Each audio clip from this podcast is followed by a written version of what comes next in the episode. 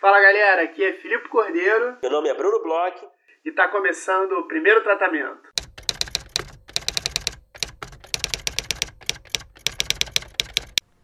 Fala, Brunão! Parabéns! Opa, Filipe, obrigado, muito obrigado. Brunão, aniversariante da semana. É, esse episódio sai na quarta-feira. Nessa segunda-feira, dia 15 de julho, foi mais um aniversário aí, parabéns, meu querido. A gente ainda não teve é, ao vivo para te dar um abraço, mas acredito que durante essa semana aí a gente vai poder se cumprimentar. Eu vou poder te dar os parabéns apropriados. Vamos ver se você vai aparecer, né, Filipe? Se eu marcar aí uma comemoração atrasada, né? Você tem o hábito de não aparecer. Oh. É, mas obrigado, obrigado aqui por transmitir esses votos aqui. É mais um aniversário, né? Só mais um aniversário. Que injustiça você falar que eu tenho o hábito de não aparecer. Eu sou uma das pessoas que é, prestigia todos os eventos aí que você é, faz. É, não sei se no último aniversário eu estive ou não, mas eu estive em tantos eventos nesses últimos anos que eu te conheço que eu até me sinto mal você falando isso, que eu costumo não aparecer. O tempo dirá, né, Filipe Cordeiro? O tempo dirá. Vamos ver. Vamos acompanhar. Você já sabe que talvez eu tenha um problema aí no dia do seu aniversário. Então você já tá querendo jogar. Eu sei como é que você é, Bruno. Você tá querendo jogar a culpa aqui para esse lado da linha. Mas eu já, já deixo cadastrado aqui, já deixo para o nosso público a injustiça que é caso eu não apareça. A injustiça que você está cometendo dizendo que eu costumo não aparecer. É, de qualquer forma, meus parabéns. É, faço o convite aí para o nosso público dar parabéns para o Brunão. Ah, que Essa isso. semana aí é de aniversário, ele vai comemorar durante a semana. Então, se você encontrar com o Brunão, dê parabéns. Nas redes sociais podem dar parabéns. Podem é, sugerir também alguma coisa que vocês queiram quanto à locução do Brunão aqui no nosso, nosso programa. Que tipo de sugestão você está pedindo? Não sei, Bruno. Tem gente, a gente esteve agora no Frapa, teve gente falando sobre a sua risada, sobre o tempo de fala que você tem, até sobre sua respiração. Eu acho que eu já ouvi alguma que coisa. Isso, cara? Então, é, fica aí o convite para o público te dar parabéns e mandar mensagens pessoais para você. Ok, tá aí então. o convite, seja lá para o que for. Muito obrigado aí pelos parabéns, Felipe. Bom, Bruno, é, a gente tem que começar falando esse, nesse episódio sobre o Rota, né? É nosso parceiro e é o festival de roteiro que tem aqui no Rio de Janeiro. Tá chegando. É, tá chegando, vai ser a terceira edição do Rota. É, o festival vai acontecer entre os dias 2 e 7 de outubro. É, 2 e 3 é, é laboratório, 4, 5 e 6 é, tem os seminários. É, então, assim, é um, é um, um desses festivais aí de roteiro. A gente falou bastante agora do Frapa, como a gente gostou de estar lá e tal. E o Rota é o festival aqui no, no nosso quintal, né? Aqui do lado de casa. E a gente adora. Então eu vou falar um pouco sobre as datas que estão aí por vir, porque nesses festivais tem uma série de linhas que os roteiristas podem é, se beneficiar nesses eventos, né? Então, é, o concurso de roteiro já, já acabou, o prazo para mandar a inscrição. Nós, lembrando, somos da banca, então a gente recebeu já bastante roteiros e talvez devamos receber mais.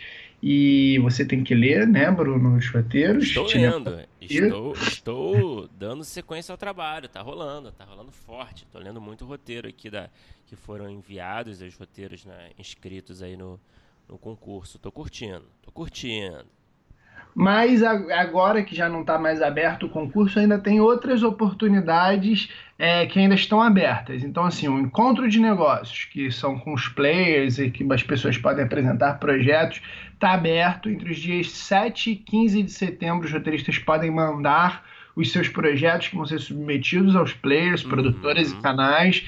Então, quem tem um projeto, série, longa, é, sei lá, websérie, todo tipo de formato, pode mandar que a curadoria do Rota vai mandar para os players assim que é, todos estiverem fechados. Já tem alguns, outros ainda estão em discussão, até onde eu sei. Então, é, até o dia 15 de setembro dá para mandar projeto. Além disso, tem a mostra competitiva de curtas que abriu agora dia 1 de julho, início desse mês, e vai até dia 12 de agosto. Então, roteiristas que têm curtas produzidos, né, produtores que têm curtas que querem passar aí no festival, até para poder concorrer aí na, na frente aí no Abra, precisa passar em algum festival. Tem até o dia 12 de agosto para mandar. Uhum.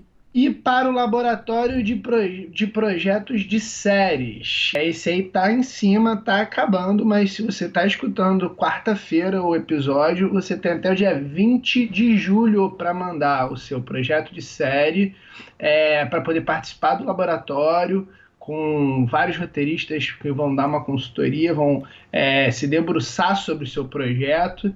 Então, também uma mega oportunidade. Esses laboratórios são sempre muito interessantes porque várias pessoas, além de te darem dicas, é, de lerem seus projetos, de é, falarem um pouco do que, que você pode melhorar, elas são pessoas que estão inseridas no mercado, elas conhecem um pouco do seu estilo, conhecem um pouco de você, você conhece essas pessoas também, então o laboratório sempre é muito interessante conseguir participar.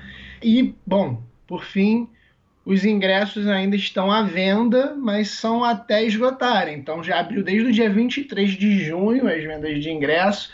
É, fiquem ligados, hein? entrem no site é rotafestival.com é, garantam seus ingressos, inscrevam-se nas linhas, é, nas linhas que vocês tiverem projeto, se tem curta, se tem projeto de série, se tem projeto para rodada de negócios, se inscrevam e venham encontrar com a gente, porque a gente vai estar todo dia lá no Rota. E fica a dica aí, que esses festivais são excelentes em todos os sentidos para roteiristas. Inclusive, você também tem uma sugestão aí de evento diferente que vai rolar, né, Bruno? Tenho sim, eu vou falar aqui também de um evento muito bacana que vai acontecer no Rio de Janeiro também, é, no começo de agosto, nos dias 2, 3 e 4 de agosto, que é o Mentores em Cena. Mentores em Cena é um evento único que une atores, diretores, produtores, roteiristas, né? Então, a gente pode esperar aí ótimos nomes aí do roteiro, como Newton Canito, que vai dar uma masterclass, é, a Laura Vilar também, que vai que é uma roteirista com muita experiência em programas de variedade, em realities. Ela vai estar tá lá é, participando de um pitching de projetos de variedade. Né? Então, é, vão ter pitchings, vão ter mesas de desenvolvimento de projetos com produtoras e canais. A Renata Correia vai estar tá lá também. A Renata, a gente conversou com ela oh, aqui no podcast. Renata. Ela é ótima, ela vai estar lá participando da mesa de desenvolvimento de projetos. O Luciano Cunha, o Gabriel Wagner, né, os criadores do, do Doutrinador, o pessoal do Universo Guará, vai estar lá também falando de adaptação de quadrinhos para cinema. Enfim, vão ter diversos nomes aí, o João Falcão, o Rodrigo Teixeira. Então aí é um evento aí com uma convergência de profissionais de diversas áreas do audiovisual e, logicamente, com, né, senão a gente não estaria falando aqui, com muitas atividades voltadas a roteiro para roteiristas, com roteiristas legais. Então fique ligado no Mentorizinho, agora no começo de agosto. Mais informações, se você quiser ver a programação, que já está lá no site completa, tudo que vai acontecer, é só, só entrar no mentores.in. Também é, eu vou dizer aqui uma, uma informação muito importante, que está rolando um desconto é, para inscrição do evento. Se você fizer a sua inscrição até o dia 20 do 7, né, o 20 de julho, você ganha direito a um acompanhante. Olha aí. Ou seja, você pode dividir aí com seu amigo, com a sua amiga, com alguém especial aí, é, essa entrada, o valor completo né, da, da, do ingresso do evento. Então, é, lembrando que é só até o dia 20 de julho, né? então você tem alguns dias aí para correr, mas que vai valer, certamente vai valer muito a pena. Pô, tá aí, é uma proposta diferente, né? Uma proposta inovadora aí que junta uma galera do audiovisual, é, muita gente interessante, não só roteiristas como produtores atores, né? Uma, uma galera é, de peso. E boa dica, hein, Bruno? Bem legal esse evento. Sim, são duas boas dicas. É. Então fique ligado aí no Rota, no Mentores em Cena. Tudo no Rio de Janeiro dessa vez. É, desculpa aí quem não, quem não é do Rio de Janeiro, quem não pode vir até o Rio de Janeiro. Mas, enfim, são duas oportunidades boas aí para você apresentar seu projeto, para você ter reuniões aí de mercado, para você conhecer gente, distribuir seus cartões, que tão bonitos que ficaram, né? Que você gastou tanto dinheiro neles. Então, eu acho que certamente é, é para se considerar seriamente. Que beleza, Bruno. E vamos falar agora sobre o episódio de hoje, né, Bruno? A gente conversou com duas pessoas, dois roteiristas, a gente é, repetiu né, o, o que a gente fez semana passada, a gente está cada vez conversando com mais pessoas aqui nesse podcast. É, dois roteiristas, produtores, diretores, é, com um cinema bem autoral, um cinema com matemática bem forte. É, conta aí pra gente com quem que a gente conversou nesse episódio de hoje, Brunão. A gente teve o prazer de conversar com essa dupla, que é o Felipe Matzenbacher, não sei se estou pronunciando corretamente, e o Márcio Reolon. É, o Felipe e o Márcio, eles são mais conhecidos por dois longas que eles escreveram, dirigiram, produziram, que são o Tinta Bruta e o Beira-Mar, né? Que são dois ótimos dramas é, de temática LGBT, é, filmes muito interessantes, muito diferentes, muito particulares, né? É, essa dupla é do Sul, né? A dupla gaúcha, que despontou aí nos últimos anos fazendo esse cinema com a cara deles. É, isso mesmo. É, foi o, a gente gravou com, com eles, eles estavam num dos lugares mais distantes de onde a gente já gravou. estavam na Sérvia trabalhando aí em projetos novos. O episódio então, mais hipster, né? Foi um episódio é, internacional aí é, é, diferente. E eles têm esse cinema muito autoral, né? Eles têm um trabalho muito é, interessante. Eles passaram por diversos laboratórios ao redor do mundo, Berlim, é, Holanda. Eles é, apresentaram os filmes deles na Europa, é, contaram até uma coisa muito engraçada que o, o Tinta Bruta na, na França a, a classificação era 12 anos para poder entrar, aqui no Brasil era 18, e como esses filmes são recebidos em cada lugar do mundo, como que eles fizeram para conseguir produzir esses filmes. Então, assim, é, para quem quer dicas de começar, de produzir, é, quem gosta desse cinema mais autoral, quem é, procura entender processos de filmes que são um pouco mais intimistas, foi muito interessante esse papo, né, Brunão? Foi, foi. Eles falaram muito também de como você leva o seu roteiro até a, a realização, né? Que eu uhum. acho que é uhum. uma é sempre um mistério, né, para quem está começando. Eles falaram dos festivais e das feiras de mercado, dos editais, compartilharam um pouco dessa experiência. Falaram do processo deles também, que é sempre bem interessante a gente escutar aqui, né, como é que esse pessoal costuma trabalhar seus roteiros, é, esse pessoal mais autoral. Então, diretamente de Belgrado. Aproveitem. Isso aí, vamos ouvir o papo que foi uma delícia a conversa.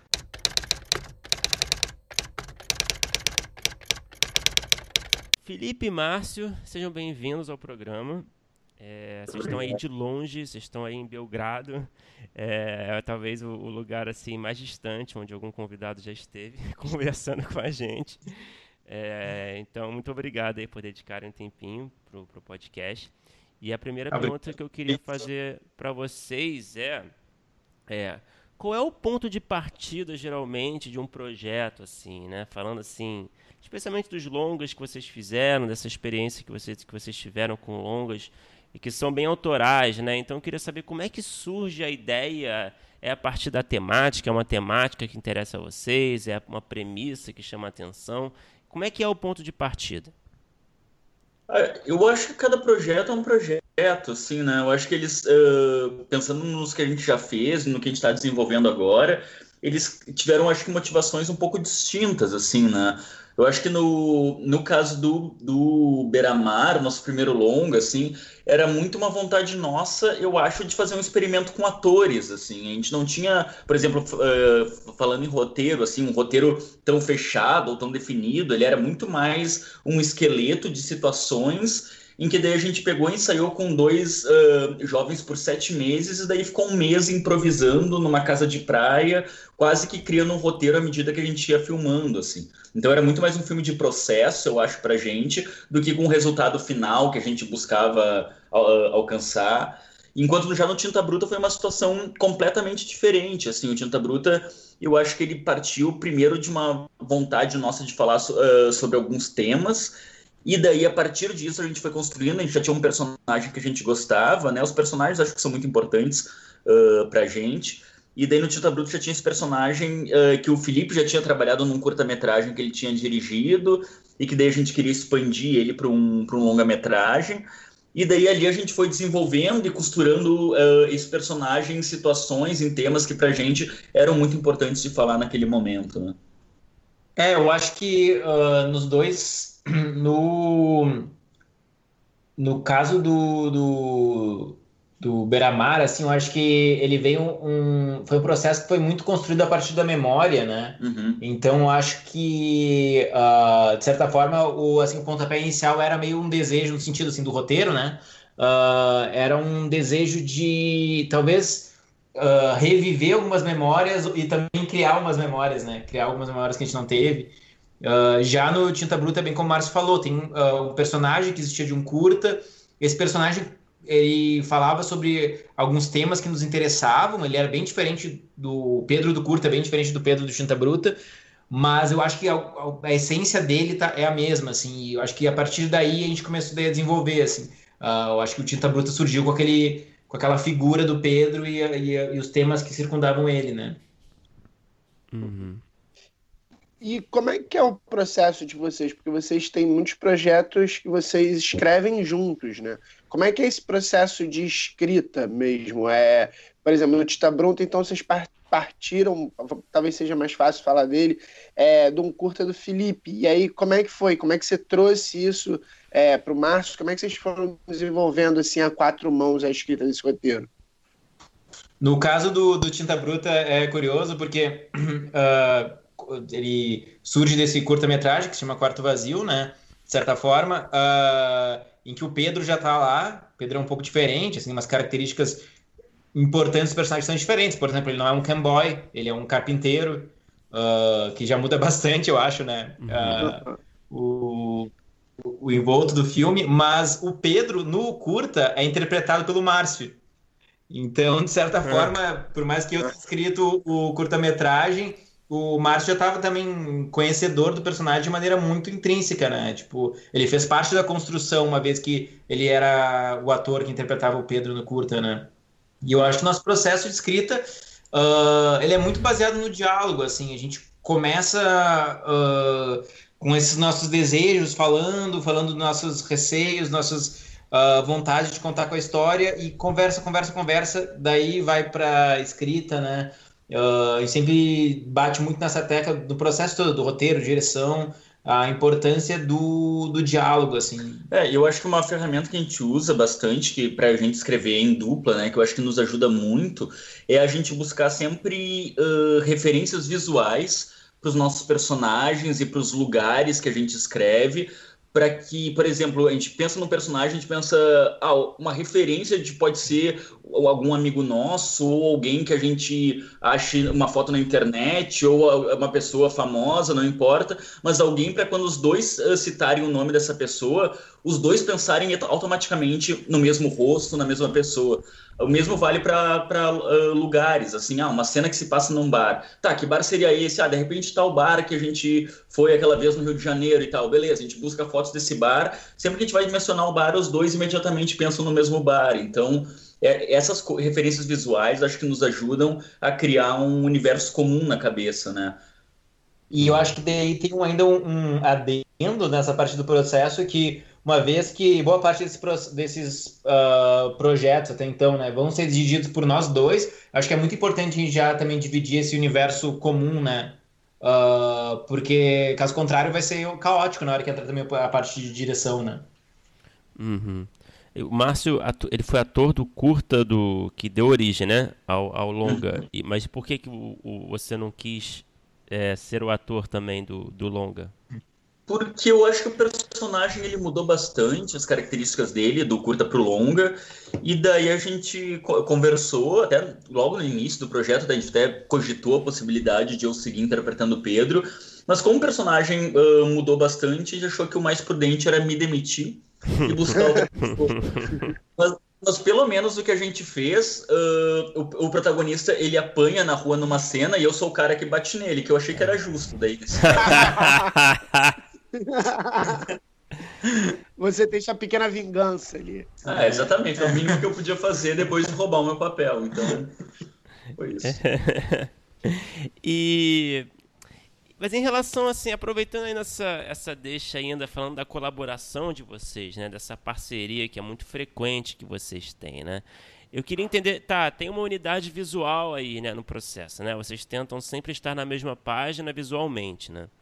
É, uhum. Mas em termos, assim, de roteiro, de escrita, do processo de colaboração, é, vocês escrevem juntos mesmo? Vocês dividem etapas. É, a gente sabe que escrever né, em, duplas e trios, enfim, em grupos, é, costuma envolver muita é, assim, diplomacia, né? Tem aquela escolha de batalhas, você vai escolher as batalhas que você vai querer é, ir até o final, às vezes você vai abrir mão de certas batalhas. Eu queria que vocês falassem um pouco mais é, desse dia a dia mesmo, dessa colaboração. É, a gente, eu acho que quando na prática, assim, da escrita do roteiro, né? O que a gente busca fazer, a gente fica cada um num computador, a gente abre um documento colaborativo que ambos consigam visualizar e ambos possam editar. E daí a gente vai conversando, conversando, conversando, e daí a gente tá, agora vamos sentar para escrever. A gente começa a conversar, daí um, obviamente, claro, assume o, o teclado, vai escrevendo, mas o outro vai acompanhando tudo que está sendo escrito, e às vezes, em alguns momentos, daí a gente pode até fazer algumas divisões, ah, de repente uh, a gente tem que mudar tal e tal coisa em tal cena, e essas outras coisas em outra cena, eu vou mexendo nessa, você vai mexendo na outra, e daí é esse tipo de divisão, claro, ocasionalmente a gente faz. Mas é muito difícil para a gente ter. Eu acho que talvez para a gente eh, realmente despender muito tempo conversando e claro a gente se conhece muito bem a gente compartilha mesmas referências mesmos gostos mesmos desejos no fazer cinema. É muito difícil a gente ter esses choques assim que um tem que abrir mão de uma coisa ou aceitar algo uh, que o outro propõe tanto é que pra gente, no final, quando o filme tá pronto e tal, a gente nunca nem lembra, assim, ah, aquela cena lá foi ideia minha, isso daí foi é, tal coisa, eu não gostaria que tivesse no filme, mas teve que entrar. Isso realmente é uma coisa que pra gente, felizmente, acho que não acontece, né? Que eu acho que é justamente por isso, a gente discute, rediscute, é um processo de muito. é muito colaborativo nesse sentido, né? Eu acho que ele dialoga um pouco com o processo que a gente tem com os atores, que é um processo mais longo e também de de imersão e conversa muito intensa, assim, que a gente buscou muito do teatro, né? Que o teatro é um processo muito uhum. horizontal, colaborativo, de conversa, tá ali o dramaturgo do lado do diretor, do lado dos atores, sabe? E parece que é uma, um mecanismo que tem que estar tá, uh, realmente conectado, assim. É, eu acho que eu, Felipe, a gente tem um background antes de vir para o cinema, a gente é do teatro, então eu acho que para gente, enquanto atores daí, né, uh, os dois, mas eu acho que pra gente isso nos encanta muito, assim, e, e o processo também, não só o resultado final, mas o processo pra gente é sempre muito importante. Tanto que tanto pro Beira-Mar quanto pro Tinta Bruto, Felipe citou ali do trabalho com o elenco, em ambos a gente teve um ensaio de sete meses com os atores protagonistas. E, claro, poderia se, uh, se ter ensaiado só um mês, mas seria diferente eu acho que o resultado final seria diferente. Para a gente, essa colaboração que a gente tem entre nós e com as pessoas que vão se agregando aos nossos filmes, isso é muito fundamental. É, esse processo que vocês fazem com os atores, é, também vocês é, trazem colaboração deles em cima do personagem, porque assim, o Tita Bruto é um, é um filme muito em cima de personagem mesmo. Você é, acaba vivendo um pouco, vivendo muito, na verdade, é, do que está acontecendo com ele. É um filme que consegue explorar o personagem de uma maneira incrível. É, os atores eles também é, entram nessa parte criativa vocês escrevem durante esse processo de ensaio, ou vocês já vão para o ensaio com as coisas escritas e só é mesmo uma questão de passar? Uh, uh, assim, a gente tem um roteiro já definido uh, antes de começar os ensaios, eu acho que Uh, muito, o processo de escrita do roteiro, muitas vezes, ele vai modificar questões essenciais do, do, do personagem e eu acho que também antecipar, colocar o, o ator antes do momento correto pode até ser confuso para a construção dele em relação ao personagem, né? Mas uh, o que acontece é que a gente, no processo de, de ensaios, nós estamos sempre muito abertos a escutar, né? Então, eu acho que acontece muitas vezes é a gente começa a perceber, inclusive a dinâmica entre os personagens que funciona de maneira diferente na hora que a gente que a gente de fato fecha uh, por um ator ou por outro, né? Isso a gente pode às vezes dar uma remodelada num personagem, uh, tá disposto a escutar o que, que esses atores têm a contribuir, mas o roteiro em si ele está definido desde antes. Assim, eu acho que é uma sensibilidade para que a gente tenta ter para cuidar uh, esse intérprete que está ali na nossa frente, o que, que ele pode contribuir, mas a, acho que o, a estrutura, né, o, o grosso está ali, está tá presente já. É, até porque eu acho que, sei lá, o nosso estágio inicial do, ensaio com os atores, ele é muito mais calcado em conversas do que realmente em texto, em dramaturgia, encenação. Então, eu acho que nesse momento a gente consegue compartilhar muito o, o que, que a gente deseja falar com aquilo e escutar deles também como eles se sentem, né? No final, são eles que vão ter que estar tá defendendo aqueles personagens na tela. Então, é muito importante a gente também sentir como eles se sentem, como eles veem aquilo. E isso, claro, que gera debates que vão vai acabar influenciando eu acho, no roteiro, né? É, eu acho que às vezes tem alguns rostos que eles já trazem coisas, né? Já trazem uh, algumas impressões que, que outros talvez precisassem estar descritos num diálogo ou criar uma, alguma situação para estar mais presente. Então é bem interessante uh, realmente estar uh, aberto ao, ao, intérprete, mas eu acho que é bem importante já estar com o roteiro né, concreto ali, definido. É, até porque eu acho que tem uma coisa interessante, assim, que é, até o nosso processo de casting, eu acho que é um pouco influenciado uh, por isso, que eu acho que a gente acaba buscando os atores muito pela energia que a gente sente que eles têm, que possam dialogar com, uh, com o personagem, né? Muito mais do que tipo, ah, o ator já fez tal coisa e trabalha bem, assim, dessa maneira. Acho que isso pra gente fica no segundo plano, assim.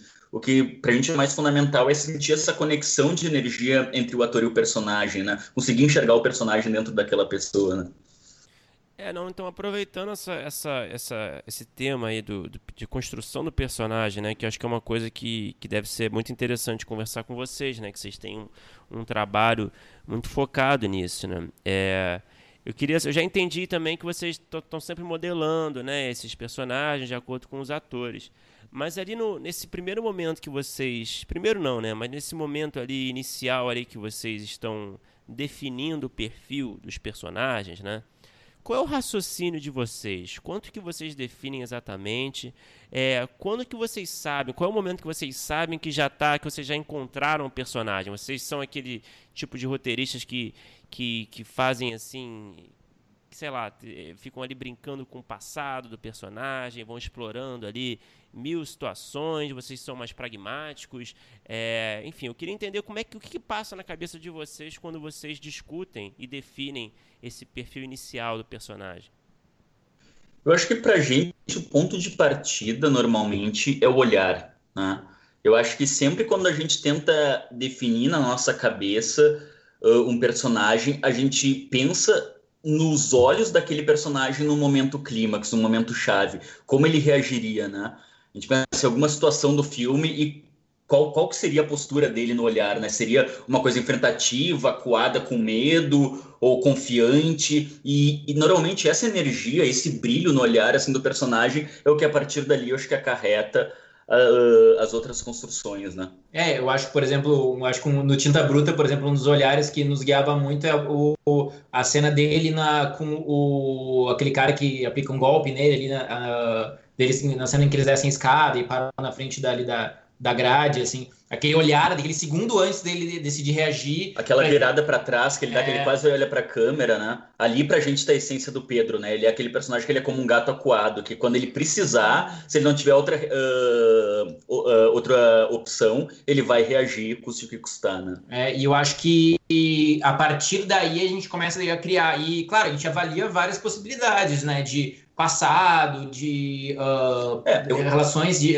uh, sociais que ele vai ter. E... É, tipo, eu, e tanto eu quanto o Felipe, a gente era atores uh, e eu, eu, continuo atuando, então é uma coisa que a gente ama muito, né? Pegar e fazer aquele estudar os personagens e desenvolver, buscar background, tudo isso, são coisas que pra gente são muito prazerosas, né? São coisas que a gente fazia mesmo muito antes de escrever, né? Então, uh, eu acho que sim, eu acho que a gente se dedica bastante tempo nessa construção que vai além do que está no roteiro, né?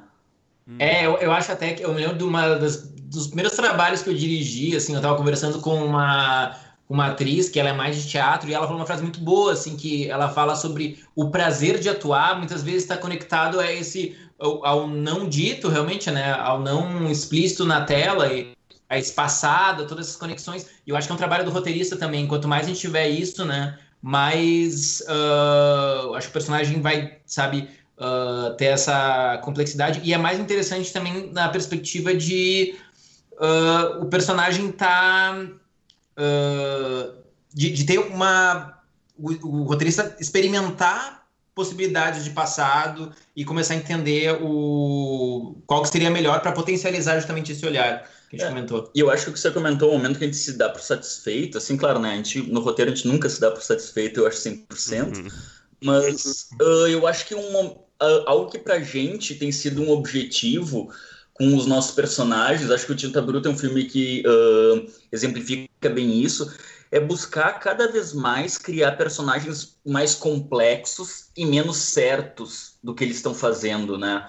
Eu acho que, tipo, criar personagens errôneos e personagens que talvez eles possam até não ser tão gostáveis à primeira vista, mas pra gente o mais importante é que a gente consiga compreender as ações deles. Eu acho que, claro, quando a gente uh, pensa num personagem de início, a gente tende a pensar ele de uma maneira muito plana, né, sem muita profundidade mas daí eu acho que é um exercício nosso ao longo da escrita de sempre ficar buscando essas falhas, esses defeitos, né? as contradições, que isso pra gente é o que vai dando a beleza e que a gente vai daí sim se empolgando com o personagem, né? No, no caso do Tinta Bruta, vocês falaram que no, no curta, é, e ainda dentro do tema, vocês falaram que no curta é, o personagem principal era o marceneiro e, e é uma mudança é, tremenda, se a gente for pensar em termos da, de trama mesmo, só essa mudança de, de do que, que ele faz tal. Quando, quando que vocês pensaram em fazer o filme? Na, no momento que vocês pensaram em fazer o filme, vocês pensaram mais nessa coisa de explorar esse personagem que você já queria explorar, ou você já tinha uma ideia de trama e, e, e, e encaixar esse personagem na trama? quanto que a trama e o personagem é, surgiram primeiro ou depois? Como é que vocês foram encaixando isso? Vocês tinham esse personagem, vocês foram só complicando a vida dele? Foi isso que vocês correram atrás? O processo foi esse? Assim, ah, a gente tem esse personagem, a gente vai deixar ele mais complexo, agora como é que a gente pode criar as complicações? Ou vocês já tinham algumas tramas, algumas coisas que vocês queriam trabalhar, algum, algumas situações, porque ele passa por várias situações diferentes, é, sei lá, a coisa da faculdade, essa coisa do, do golpe e tal, do, do cara imitando ele. Vocês já tinham algumas dessas coisas na cabeça ou elas foram surgindo a partir do personagem? É, uh, o Quarto Vazio, que é o curta-metragem, ele, uh, ele é basicamente, assim, de uma maneira meio simplista, seria o, a primeira parte do Tinta Bruta. É o Pedro tendo que lidar com a partida eminente da irmã, que é a única pessoa que ele tem uma relação social, assim, decente, né? Uh, então, nesse universo do curta, eu acho que essa relação ela já ocupa todo o espaço, né? Ele é esse personagem difícil, esse personagem meio agressivo e isolado, ele tem essa dificuldade de sociabilidade muito é, forte. Ele já era um personagem bem não gostável ali, né? É, é. Que inclusive isso pra gente no Tinta Bruta era uma coisa, era um desafio que a gente se propôs uh, de roteiro, de criar um personagem que de início fosse um personagem não gostável e que pouco a pouco o público fosse criando uma Sim, empatia por é. ele, né? Sim, ele não, não faz algo de belo, de heróico, né? De super, sabe, uh, bravo do, logo no início. Ele vai demorando pra gente entrar e entender esse personagem, né? O que aconteceu foi quando a gente acabou o curta-metragem, a gente conversou e falou: putz, esse personagem tem um, uh, coisa ainda que a gente pode tirar dele, porque nos interessava muito falar sobre essa uh, dificuldade de, so de sociabilidade, falar essa desse isolamento, eu acho, e desse sentimento de abandono, que é um reflexo, eu acho, muito social do que está acontecendo em Porto Alegre. Muitas pessoas estão deixando a cidade, então é uma coisa que a gente queria desenvolver mais esse personagem. A partir daí, a gente começou daí, sentou na frente do, do computador e começou a ver, tá, o que, que daqui a gente pode uh, potencializar mesmo, né? E daí, uh, logo acho que no início, assim, das, das, das, primeiras conversas já surgiu, por exemplo, mudar a profissão dele, que eu acho que acarretaria trazer outras perspectivas, outra perspectiva sobre uh, sociabilidade. Porque... Sobre, sobre, relações virtuais também, que era algo muito importante, né? Uma vez que a gente está falando de partida, parece que hoje em dia, né, quando alguém está uh, distante da gente, o que resta é a comunicação virtual. Isso para a gente tinha que ser um elemento muito forte do filme. Daí a gente estava, inclusive, pesquisando a, indústria pornô para um outro projeto, não para esse, e daí a gente se deparou com esses sites de performance e tal, e a gente achou que ali, aquilo era uma quase uma rede social né, que se dá ali, uh, que as pessoas se comunicam, elas tentam criar essas pessoas online, isso para a gente era uma ideia muito forte, né? Como quando a gente está falando na internet, a gente cria essas pessoas online que tendem a ser versões idealizadas da gente, e como ali a gente podia que o Pedro, esse cara tímido, introspectivo, criasse esse cara que é o garoto neon, que é um jovem colorido, sedutor, que se comunica com pessoas ao redor do mundo, e isso pra gente foi muito interessante, né? E daí a gente já trocou a profissão dele. E outras coisas foram surgindo daí ao longo do processo de escrita mesmo. Uh, a gente escreveu o, o filme em 2016, e para a gente, uh, a ruptura democrática, o golpe uh, que ocorreu em 2016 foi algo muito violento. E aquilo nos trouxe um sentimento de desesperança e de, de isolamento, raiva, de, né? de, de, raiva e de não pertencimento mais Uh, que isso a gente quis colocar no filme, né? E o Pedro é muito resultado disso. Eu acho que muito dessa raiva, dessa reatividade do Pedro, dessa agressividade que tem latente no filme, é resultado do que a gente estava vivendo naquela época. E segue vivendo até hoje, né? Nada disso acabou. Hum, tá, perfeito. É, falando um pouco assim, num aspecto mais prático, né? Eu acho que é, tem uma pergunta aí que eu vou fazer que eu acho que é, tá na mente de muita gente que escuta né, o, o programa, né? É, ainda mais quando se trata de, de, filmes autorais que vocês fazem, que é o seguinte: vocês têm essa, essa ideia, vocês têm esse roteiro, qual é o caminho para a realização desse filme, né? É, qual, é o, qual é ali o, o, caminho das pedras ali que vocês podem é, recomendar como experiência própria foram editais, é, é, botar o roteiro em laboratórios? É, como é que tem sido a experiência de vocês no sentido de tentar realizar as suas ideias? Eu acho que o, o, o que tu deu de exemplo, eu acho que ambos os casos, assim, né? Eu acho que uh, no caso do Tinta Bruta, por exemplo, ele é um projeto que nós íamos já desenvolvendo, mas de maneira muito assim, né? Tipo, só conversando de vez em quando, nada muito concreto, eu acho, né? É, não colocando no papel, é. mas sempre conversando sobre ele. Enquanto a gente uh, finalizava o Beira-Mar, né? A gente ia falando sobre ele já. E daí uh, ocorreu de. A gente daí desenvolveu ali um projeto. Uh, que acho que nem tinha o roteiro ainda, ou tinha, não, não, não. E aplicou para o Rubber Balls uh, que é o fundo do Festival de Rotterdam, para desenvolvimento de projeto e roteiro. E a gente foi contemplado. Isso foi um ponto bem importante, eu Sim. acho, né? Daí foi o momento que a gente pôde focar, sentar e trabalhar no, no, no projeto, assim, de maneira mais exclusiva. E daí foi quando acho que o filme ganhou forma, né? E em paralelo a gente já tava, começou a escrever ele em, em editais de fomento, né? É, e também em labs, né? Eu acho que labs tanto uh, de produção no geral, mas que claro que daí você acaba tendo contato com roteiristas, né?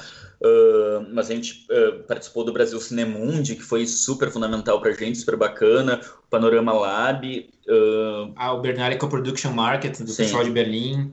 E, e, eu acho que mesmo que esses labs não sejam muitas vezes focados em roteiro, eu acho sempre muito rico, assim, porque tu vai encontrar, assim, todo tipo de potencial coprodutor, sabe? Uh, curador de festival, uh, sales agent, que, querendo ou não, eles vivem consumindo cinema, sabe? Eles sabem exatamente quando eles estão falando contigo e tu começa a falar sobre o teu projeto, ele já começa a pensar de uma maneira bem mercadológica mas eles começam a questionar coisas que muitas vezes tu não. Que a gente às vezes não se habitua a se é. questionar, né? Por é exemplo, o que? Né? Eu acho que às vezes até algumas questões, uh, como o Felipe falou, né? Uh, coisas mais práticas mercadológicas, de tipo. Sei. Sei pensar em exemplos mais concretos, Felipe. Uh, deixa eu pensar aqui. Em... É já, faz, já faz um tempo uhum. que a gente passou por essa. Mas eu, o, que eu, o que eu me lembro muito era de. Uh, depois de um dia de, de reuniões, assim, sei lá, tinha 10 reuniões diferentes. uh, eu olhava pro meu papel assim e tinham, sei lá, umas 15, 20 considerações de roteiro assim anotadas, que muitas vezes eram dadas por pessoas que não eram assim uh, o tipo de pessoa que eu tava fazendo o filme para, sabe? Porque muitas vezes é, tem aquela coisa da pessoa que vai assistir o filme e daqui a pouco a pessoa não não compartilha da visão de mundo, não compartilha a tua visão estética e tal, tudo bem. Mas é muito bom escutar esses uh, retornos, porque daí tu volta e lê de novo, sabendo já esse, esse feedback de uma pessoa que muitas vezes não precisa nem necessariamente ser teu, teu público, ele se mexer contigo ou não, isso pode modificar muito, né? É, é que eu acho que essas exposições do projeto, né, uh, elas podem ser muito benéficas, né? Claro, a gente sempre eu acho que tem que estar muito preparado, sabendo que a gente vai ouvir opiniões muito diversas e como o Felipe falou, né? Às vezes pessoas que podem não ter nada a ver com aquele projeto que a gente quer fazer e que podem dar opiniões que, pô, se a gente for abraçar elas, pode é. desmontar o projeto. Então a gente tem que também, eu acho que isso é um ponto muito crucial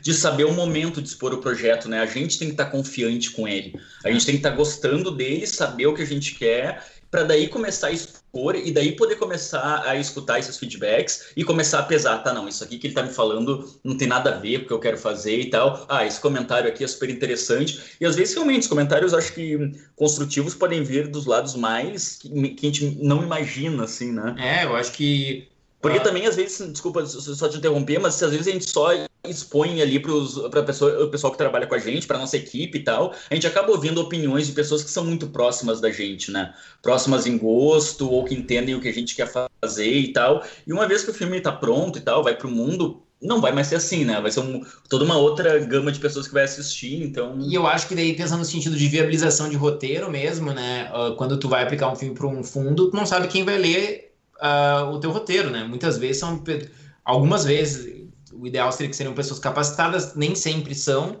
Uh, e então tu tem que ter esses feedbacks, entender como é que tu consegue uh, tocar essas, essas pessoas, né? Uhum. Acho que é, é, um ponto bem essencial. Eu me lembro muito, por exemplo, no Tinta Bruta, das pessoas comentando sobre a questão do, do virtual, do ambiente virtual, né? uhum. né? Como era um elemento que era muito legal e que ao mesmo tempo era um dos mais desafiadores. Sim, assim. Eram os mais arriscados, né? E... Porque a representação da internet no cinema tende a ser muito chata, né? Muitas uhum. vezes.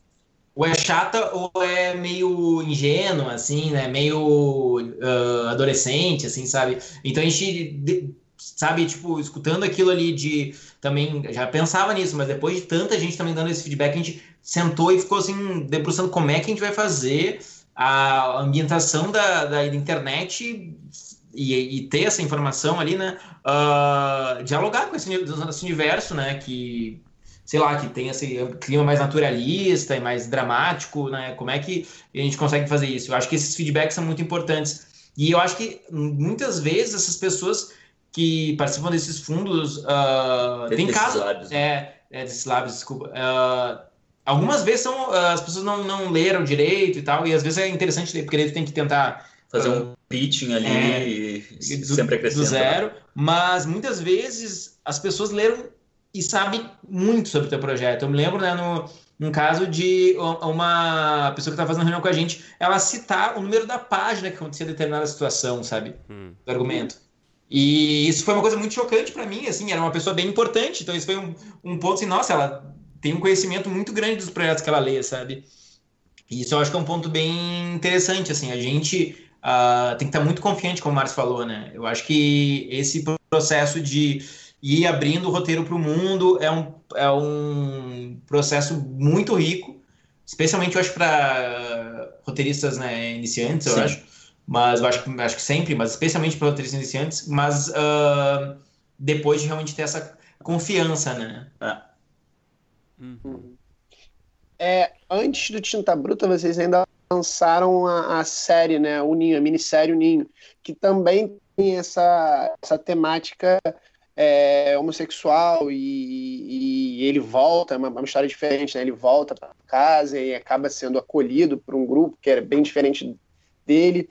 E aí vocês estavam respondendo agora sobre é, essa raiva que vocês tiveram em 2016 e eu fiquei, fiquei na dúvida, assim, fiquei com, a, com o questionamento, assim, é, como é que vocês veem, hoje em dia, agora em 2019, o mercado para filmes com essa temática, tendo em vista todo esse contexto político que a gente está passando e como é que está essa raiva aí, que deve estar tá maior, né?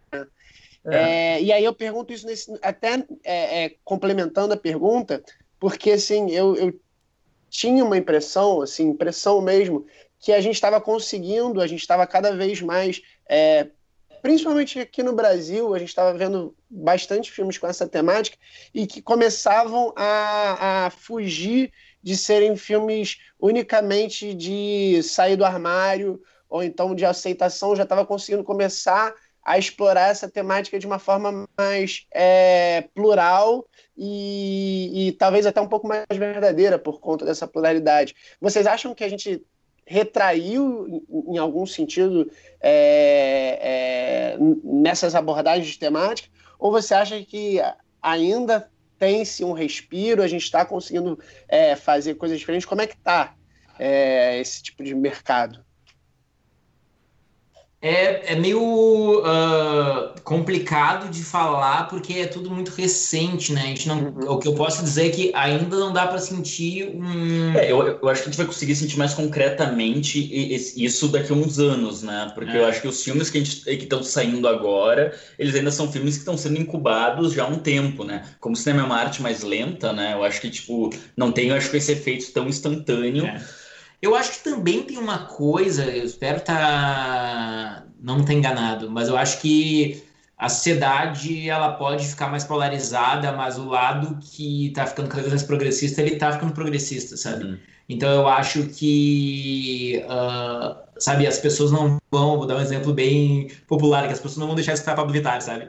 Uh, eu acho que isso não, não, não, não vai ter como retroceder, sabe? É, e eu acho também que as pessoas não vão também deixar de. Eu acho que talvez isso só, na verdade, eu acho que potencialize, né? Eu acho que cada vez mais possa se vir, é, vir aí, como você falou, assim, que se estava acontecendo alguma progressão, assim. Uh, isso talvez só, só se acentue, né? Eu acho, em termos de tipo de obras confrontativas ou às vezes uh, mais diversas mesmo, eu acho que cada vez mais talvez parece uh, se tornar mais e mais uh, necessário, eu acho, né? Esse, esse debate cada vez se aprofundar mais e se acirrar mais e justamente não agora retroceder, né? Eu espero que isso aconteça, mas me parece assim que pelo menos da galera que eu conheço que faz cinema e mais pensando no cinema queer, eu não acho que é uma galera assim que vai que vai dar passos para trás, não. E vocês acham. Desculpa, vocês iam falar mais, não? Não, que bom. Ah, foi o Felipe que falou, desculpa. é, e vocês acham que é possível fazer um cinema autoral que seja ao mesmo tempo comercial, pensando em Brasil? Eu acho que sim, acho que, acho que sim. Eu acho. Uh, eu, eu acho que assim Cinema, uh, o, o, trabalho de autor, ele não é necessariamente oposto ao trabalho comercial, né? Eu acho que muitas vezes tu pode estar tá criando uma obra que consegue dialogar com muita gente. Uh, acho que tudo... pode ver Hitchcock era sucesso de público, né? É, então, claro que era outra época, tudo bem, a gente pode colocar isso, mas enfim... Uh... Mas mesmo no Brasil, acho que a gente tem casos recentes, né? De cinemas de uh, filmes bastante autorais e que, enfim, dialogam super bem com o público. Eu acho que tem um. Uh, é, são diversos fatores, assim, né? Talvez o que aconteça é um. É toda uma indústria, acho que são uma indústria, por um lado, de distribuição, de exibição, que tem muito medo, sabe, de, de apostar em, em um cinema nacional que fuja de uma fórmula muito específica, assim, sabe, muito específica mesmo. Uh, e eu acho que e, nisso daí, muitas vezes, alguns filmes que tivessem, teriam um potencial maior uh, acabam não chegando em, em, em, mais gente, assim. Mas eu acho que é super uh, viável, assim, especialmente no Brasil. E, e um, um, uma das uh, dos anseios, eu acho, dessa nova situação é uma um redesenho das políticas públicas que vá cada vez menos olhar para o lado autoral, sabe? E se isso acontecer, o que vai acontecer vai ser que muita gente do que entre aspas cinema autoral, né, entre mil aspas, vai vai vai acho que acabar indo para esse lado também de tentar acessar esses espaços. A gente já viu vários diretores, né, uh, que tem uh, filmes que são filmes de festivais e depois vão experimentar também fazer filmes que vão tentar ser o, um milhão de espectadores, assim. Então acho que é uma é um caminho lógico. Acho que esse também esse uh, esse alcançar esse o sucesso com o público vai, vai ficar mais frequente quando a gente tiver um público que assiste cinema brasileiro, né? Uhum. Vocês acham que, que é, o público ele está ficando um pouco mais sofisticado? Você acha que é, as pessoas estão assistindo melhor filmes? Vocês que, que levam esses filmes de vocês é, para o cinema, vocês, vocês veem mais as pessoas assistindo? Cara, é bem complicado, assim, eu não sei te dizer. Tem horas que eu acho que sim, tem horas que eu acho que uh, tu vê uh, pela, pela quantidade de narrativas, de histórias, né, que estão sendo contadas o tempo todo em, sabe, em websérie, em série, em cinema, em TV, em propaganda, em videogame, todo mundo recebendo tanta informação que uh, já começam a entender uh, inconscientemente, mas às vezes até conscientemente sobre estrutura, sobre lógica, sobre coerência né, de, de roteiro. Uh, mas ao mesmo tempo também eu acho que essa. Uh, eu acho que essa. Acho que essa nova onda de produção uh, muito focada, sabe, em, no que o público quer exatamente, sabe? De algoritmos. É, essa algoritmização do, das obras. Eu acho que isso emburrece bastante a, a maneira que as pessoas recebem os filmes, sabe? Uh, uhum. E os filmes e as séries e tudo, o, o, que tira as pessoas de uma zona de conforto, as pessoas podem ficar meio, sabe, uh, incomodadas. Elas, é, a gente está falando sobre incoerência, incoerência é muito bom, sabe? tu vê uma, muitas vezes uma obra incoerente, um personagem incoerente, um discurso que é dúbio, pode ser muito interessante. E eu acho que as pessoas estão começando a perder uh, o prazer nisso, né? É muito bom, às vezes, tu ser traído por um filme, né? Uhum. Ser, ser, traído por um personagem. Uhum. Isso pode ser muito interessante. E eu, eu tenho uh, medo de que essa uh, produção focada em cada grupinho específico faça com que as pessoas não, não não sejam mais preparadas para esse jogo, né? Porque assistir um filme é um jogo, tu tem que estar tá participando disso, né? E pode ser desafiado e muitas vezes tu pode ser enganado. Eu acho interessante isso, né?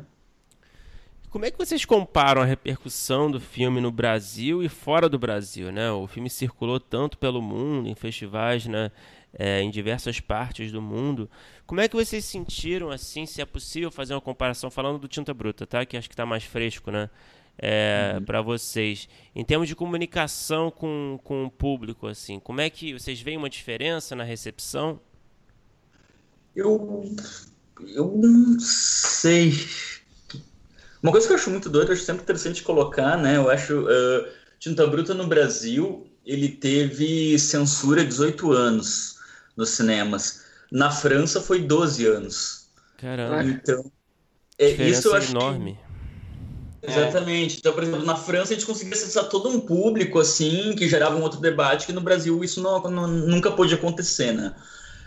Uh, mas eu acho assim, ó, no Brasil também as pessoas conseguiam. Ele é um filme assim que, claro, como a gente falou, né, a gente fez ele falando muito do momento que a gente vivia no Brasil e tal. Então ele, ele, as pessoas aqui hoje conseguem criar uma relação muito direta com e se colocar ali no filme de uma forma uh, muito forte, mas uh, no exterior, claro, né? O pessoal tá ligado também no que tá rolando no Brasil, e daí vinha muita, muito questionamento, né? A gente sempre acabava os, debates, sempre falando muito mais. Uh, numa segunda parte, eu acho, né? Entrando no tema muito da política, porque era inevitável, né? O filme tá, de alguma forma, acho que muito ligado a isso, né?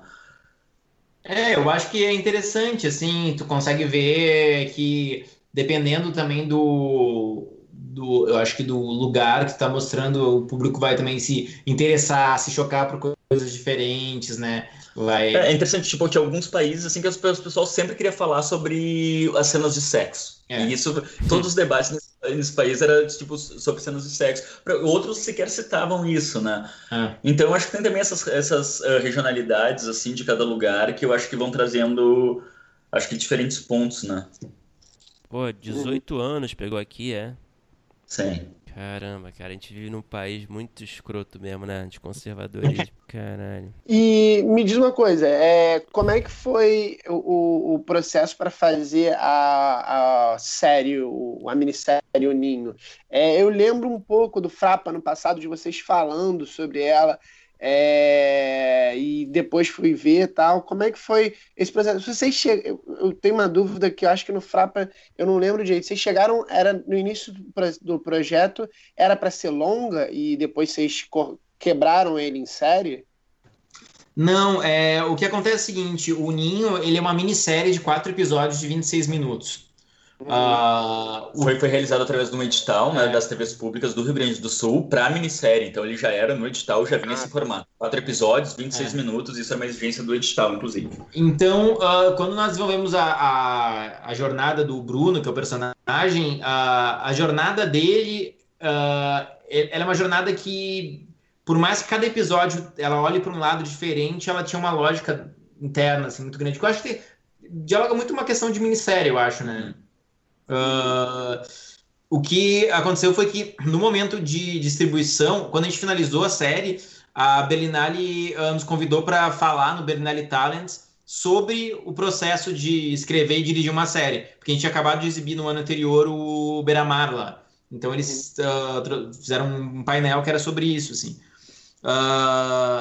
logo depois disso, a, a série foi distribuída em alguns países e ela foi exibida em diversos festivais como no, na categoria de longa-metragem. Porque ah, eles colocavam. lembrava que tinha uma coisa assim. É, eles colocavam os quatro episódios um depois do outro.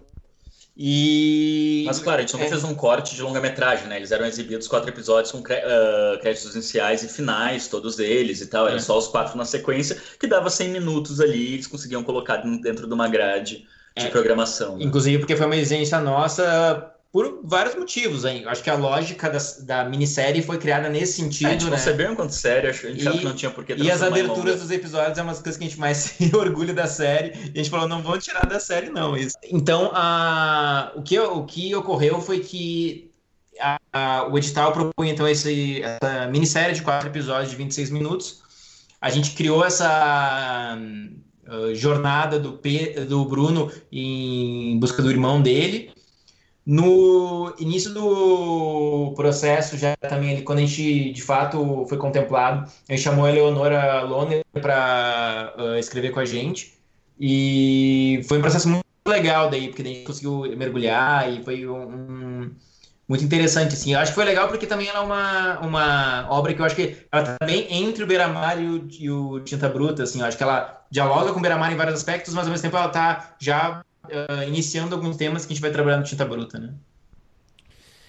E como é que, e como é que vocês veem, a, como é que é a relação de vocês com a crítica dos seus trabalhos, né? Vocês lidam bem, vocês se importam com a crítica? Vocês pesquisam, vocês querem saber o que estão falando, vocês ficam abalados quando não, não é boa. É, como é que é a relação de vocês com a crítica? Cara, eu acho que pra gente tende a ser ok. Assim, a gente lê algumas coisas, às vezes, na verdade, a gente acaba lendo mais porque normalmente, às vezes, algum amigo nos manda, ah, viu que saiu isso daqui e tal, encaminha. E daí, é, pra gente, na real, importa menos. Eu acho essa que, é, tipo, ah, a pessoa gostou ou não do filme e tal. Claro, a gente sempre, né, tá buscando uh, validações, acho que é natural isso, ainda mais quando a gente entra na etapa de comercializar o filme, passa a ser importante, né? Muito críticas positivas, mas eu acho que talvez as que a gente mais goste, assim, são aquelas que eu acho que dão um olhar, uma reflexão sobre o filme que a gente se sente muito contemplado ou que a gente passa a re-refletir sobre o nosso trabalho, né? E isso é muito bacana. Tem algumas que fazem isso que, ou comparam uh, um filme nosso com algum, alguma outra obra, seja um outro filme ou um livro ou um autor que a gente adora. E isso, porra, pra gente, assim, que pessoas que formaram nossa visão de mundo, e daí pra gente, nesse momento, parece que tudo faz sentido, assim, uma coisa cósmica. Esses são os, acho que os momentos mais lindos. As críticas que entram, claro, numa linha de tipo, ah, é bom, é ruim, tal coisa certa, tal coisa não. Cinco estrelas. É, é aí, aí é uma opinião tão pessoal daquela pessoa que eu acho que não tem nem muito como a gente se envolver, né, claro. É, porque eu acho que nesse caso, eu acho que a gente está falando de arte e esse é o tipo de crítica que pelo menos me interessa um pouco menos porque tá validando a arte como se fosse, sabe, uma um, né, um, sei lá, uma qualquer coisa na internet que tu vai ali dar uma notinha e de, sabe, aspectos específicos. E é justamente que, que eu estava comentando antes, da incoerência muitas vezes é muito interessante, sabe, a, a, essas... É, o que eu acho, assim, a única coisa, assim, eu acho que chega a me incomodar, assim, em termos de crítica, é quando normalmente o crítico uh, supõe alguma coisa sobre você, assim, faz uma afirmação, hum. tipo tal cena existe só para tal coisa, daí você lê aquilo e você pensa, pô, não é, não existe só para isso, é que você não entendeu. É. Ou tipo, ah, os diretores uh, buscam tal coisa com isso. Tipo, não, a gente não busca isso, na verdade a gente quase se opõe a isso, sabe? Esse tipo de coisa assim, que é uma coisa que me incomoda, mas aí também, tipo, existem cineastas bons, uh, cineastas ruins, se é que dá pra botar essas nomenclaturas, filmes bons, filmes ruins, tem crítico bom, crítico ruim, e crítica boa, crítica ruim, então não, acho que não dá para também levar tão como verdade. Isso pra gente eu acho que é o que mais nos É, eu acho que é muito fácil também de perceber no início, já das primeiras duas frases, já percebe, hum, tá, que tipo de texto a gente tá lendo, sabe? É. E daí eu acho que é isso. Uh, saber como receber isso, saber como a gente estava falando, nas reuniões mesmo, quando tu vai apresentar o argumento do teu filme e tal, tu tem que saber com quem tu está falando e filtrar isso que vem, né? Às vezes é isso, né? Tipo, muitas vezes a crítica tá falando mais sobre o crítico do que sobre o filme. É, com certeza. Eu, eu, sinto que o que acontece muito, não sei se vocês concordam comigo, é que tem certos críticos que escrevem sobre um filme que eles gostariam de ver, não Totalmente. sobre o que o filme é. Né? Então, às vezes, o filme não tem a intenção de propor nada do que ele gostaria de ver, mas ele avalia pela visão dele ali de, sei lá, cineasta possível, frustrado, sei lá. É, eu não sei se isso, vocês concordam, você acha que rola isso bastante? Eu, eu, concordo totalmente. Eu acho que é uma coisa que você vê com muita frequência, né? Que parece que mais do que aquele interesse, né, de uh, colocar uma, tentar de alguma forma compreender aquela obra e criar ali um diálogo, uh, se, é, é, realmente isso, né? Como a pessoa gostaria que o filme fosse. Eu, eu acho que uh, é muito interessante quando uma, um texto crítico ele amplia o filme. Ele pode nem estar tá necessariamente falando bem do filme, ele pode estar tá criticando o filme, mas ele está ampliando o filme. Agora, uh, realmente tentar reconstruir um filme, daí eu acho que já não é um trabalho de crítica, né? Seria um, um outro trabalho, né? Uhum. E me diz uma coisa, vocês é, dirigem e escrevem né, os projetos de vocês. Vocês é, é, já dirigiram textos de outras pessoas, roteiros de outras pessoas, e escrevem para outros diretores também? Ou vocês é, trabalham sempre assim, de pegar todo o processo? Vocês dirigem, é, escrevem e produzem também, né? Sim. Uh, vocês, já... vocês têm isso? Vocês querem fazer tudo do processo sempre? vocês têm essa eu acho que meio como as coisas têm se desenhado até o momento, assim, né? Uh, eu acho que a gente tem tido, né? Eu acho que essa necessidade, assim, no momento de se envolver uh, muito nos processos dos nossos filmes, assim. Mas uh, eu não sei, eu acho que a gente, a gente é super aberto a dirigir textos de outras pessoas, assim. E assim como a gente também escreveria, eu acho, coisas para outras pessoas uh, dirigirem, mas até o momento a gente meio teve essa necessidade, né, da gente de escrever, a gente dirigir os nossos projetos, porque é realmente como as coisas aconteceram até o momento. Mas eu acho um, um acho que um, é um, um modelo muito interessante pegar um, um texto de alguém e, e dirigir, ou o oposto, né, escrever para alguém também. Eu acho uma, um exercício muito legal, assim. É uma coisa que vocês topam fazer. Vocês não estão essa, esse, vocês não são esses malucos por controle que tem que não, dirigir. Isso, isso, nem um pouco, assim. A gente, bem claro, né? Num, daí uma, uma outra viés, assim, a gente já teve também experiências de escrever com mais uh, pessoas, que foram experiências também super legais, assim, né? E... Mas, enfim, eu acho também que cada projeto é um projeto. A gente, daí, claro, na produção a gente segue produzindo, mas a gente coproduz sempre, né? Sempre, eh, a gente tem co-produzido nossos últimos trabalhos todos, o Ninho, Tinta Bruta e tal. É o nosso próximo filme também com a Jéssica Luz, que ela é produtora lá de Porto Alegre, da Besouro Filmes. Então, eh, é o que a gente sempre fala, né? a gente gosta muito desse processo colaborativo, assim, então acho que ir agregando pessoas para a gente nunca é um problema, assim, né? Eu acho que normalmente vem, eh, sendo claro, pessoas que a gente fecha bem, assim, de ideias, acho que vem normalmente sempre a somar, né? É. Gente, a gente para acabar, a gente sempre tem um bloco final, né? Que a gente faz as mesmas perguntas para todo mundo, né? Então, são perguntas mais diretas, assim. Então, vamos lá? É, vamos lá. É... Não, beleza. É, vamos lá, então. É, qual é o melhor... Vocês podem responder individualmente, tá? Qual é o melhor roteiro que vocês já escreveram, na opinião de vocês? Pode ser um longa, pode ser um curta, pode ser um episódio, pode ser qualquer coisa. Até o momento, eu acho que eu fico com Tinta Bruta. É, eu acho que sim, eu acho que o Tinta Bruta foi um, um, um processo muito gostoso e ao mesmo tempo doloroso e ao mesmo tempo uh, bem escolar e com o Márcio, assim, eu acho que foi um processo que a gente experimentou muita coisa que a gente queria, foi, uh, eu acho que ele conseguiu uh, se tornar, acho que bem sucedido em várias coisas que a gente estava interessado desde o início do projeto, eu acho que foi um, um, processo muito legal, assim. Eu acho que o que a gente ambicionava ali com ele, eu acho que a gente conseguiu, assim, a gente é super feliz, super satisfeito com ele, e ele é, claro, né, é o nosso último filme, então ele é muito atual pra gente, eu acho que ele tem muito a ver tanto tipo, uh, o, o, que a gente escreveu ali, a forma dele, tem muito a ver com como a gente vê, como a gente pensa, como a gente gosta de fazer cinema hoje em dia, né?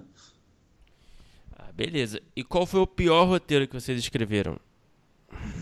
Hum, essa é uma pergunta difícil. Vocês podem discordar né? também, hein? Cara, cara, cara. Estamos pensando em coisas diferentes. Deixa eu pensar aquele roteiro ali que tem que dar uma vergonha, pode eu, não eu, ter sido feito. Os roteiros que eu menos gosto eu não cheguei a filmar, né? Eu acho que são projetos que, ao longo do processo, assim, eu meio fui abandonando porque eu vi que realmente não tinha muito, uh, muito a ver. Uh... Se, se lembrar de algum exemplo, assim, pode não ter sido realizado mesmo, mas talvez mas falar tipo alguma de... coisa do roteiro que é sempre legal. de curta-metragem, assim, projetos que eu uh, comecei a escrever, e daí eu acho que, principalmente ali no início, ali, logo que a gente se formou na faculdade e tal, teve curtas que, não sei, uh, que eu comecei a escrever para, ah, determinado edital busca filmes de tal tipo e tal, mas que eu comecei a desenvolver e ali eu acho que eu ainda, eh, sei lá, tava tentando fazer algo naquela época que eu sentia que todo mundo fazia, sabe? Ou que, tipo, que era exatamente aquilo que aquelas pessoas buscavam e tal, mas que eu não estava em momento algum ali dentro daquele roteiro, sabe? E isso, claro, daí nunca foi para frente, porque daí terminando eu já achei muito ruim e tal, e já nem tive vontade de mandar aquilo para lugar nenhum. E não tô aqui falando sobre isso de escrever um roteiro uh, sobre determinado tema, ou sobre determinada coisa, um roteiro por encomenda, digamos assim. Não é isso, mas acho que mesmo fazendo um roteiro por encomenda, de alguma forma, eu acho que você acaba estando ali, né? E nesse caso, eu acho que eu não, eu não tava em absoluto, assim. Uhum.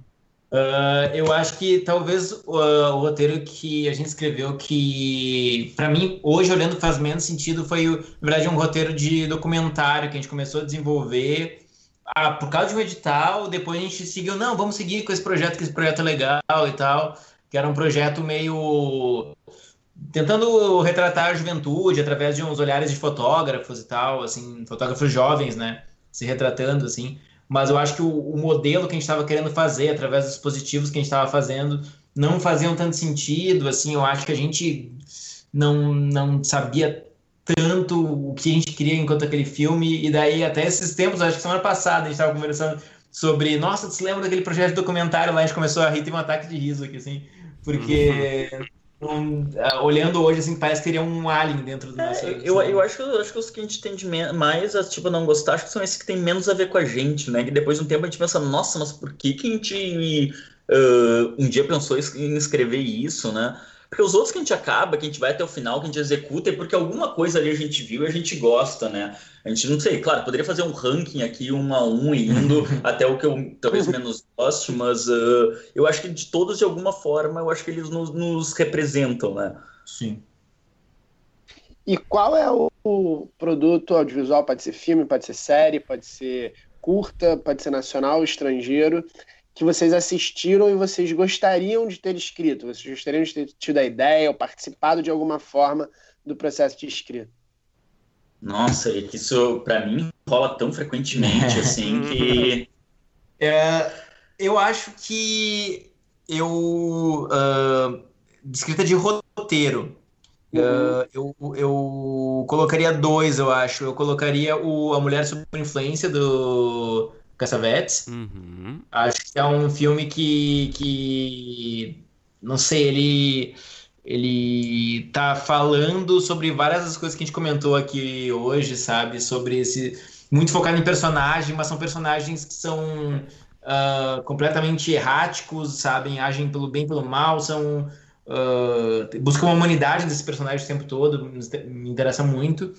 E eu acho que nacional seria o Noite Vazia, do Walter Cury, sabe? Eu acho que, de certa forma, também tá nesse espaço, só que daí também traz junto uma, um clima, eu acho, que me interessa muito, assim, aquela solidão daqueles personagens naquele apartamento, aqueles uh, dois caras, aquelas duas garotas de programa, assim, acho que são... É, me, me, me, são dois filmes que me tocam muito, assim, são sempre me reativam de uma maneira criativa muito interessante. Assim.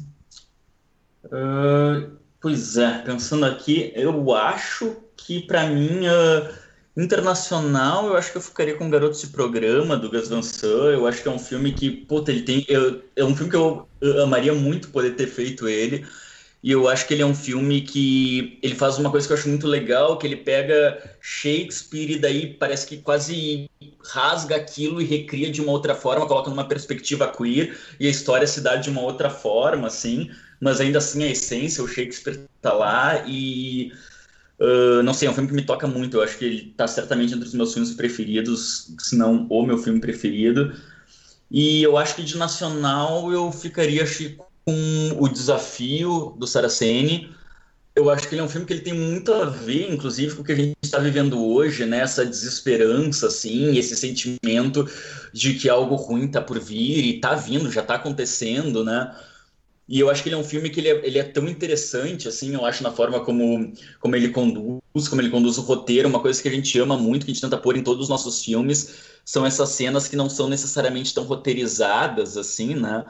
e roteirizadas eu digo assim que não são necessariamente algo escrito ali com um diálogo algo tão fechado assim quase um espaço ali de um pouco mais de liberdade cênica eu acho e eu acho que esse filme tem esse momento aquele momento lindo ali do Carcará e uhum que é maravilhoso. Eu acho que ele, não sei, ele é um filme que me toca muito, assim. Pude ver ele pela primeira vez no cinema ano, ano passado, ano retrasado, na Cinemateca Capitólio, lá em Porto Alegre, e foi uma sessão linda. Já tinha visto várias vezes antes, mas sempre em casa, e eu acho que esse, esse filme eu amo muito. É, eu, eu acho bem interessante.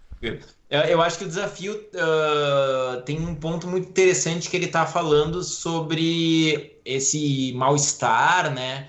Sobre esse, uh, esse esse mal-estar social que, tá, que acontece no Brasil nos anos 60, e ele foi escrito muito no meio do furacão, assim, né, no início do furacão, eu acho. Uhum. Então eu acho que ele é, tem, tem que ter uma mão de roteiro muito forte, né? É, eu acho que ele consegue capturar muito bem o que me parece ser, né, um sentimento que as pessoas estavam tendo ali na época, né? E, pô, isso eu acho, eu acho muito admirável mesmo, assim. E bom, gente, para encerrar, qual é o roteiro que vocês têm escrito, uma ideia que vocês têm separado ali? Eu não sei se é esse roteiro que vocês estão escrevendo, que está ali aguardando a chance de ser realizado, que é o projeto ali de ouro, que vocês têm muita paixão ali, que vocês sonham em vê-lo é, se tornar realidade um dia. Pois é. A gente está desenvolvendo um agora, né? Uhum. Mas a gente está tão assim nesse, nesse processo frenético de, de ele está no início de um processo muito intenso, assim. Então, acho que falar sobre ele é um pouco difícil pra gente, porque ele ainda tá, tipo, muito... Hoje, por exemplo, a gente já mudou coisas mega estruturais e tal, então eu acho que... Uh, eu acho sempre complicado falar de um projeto quando ele tá tão embrionário. Eu acho que, como a gente tá falando antes, do momento certo para expor ele, eu acho que ainda uhum. nessa etapa é sempre muito difícil falar sobre, assim. Mas... Uh, não sei. Tu, Felipe.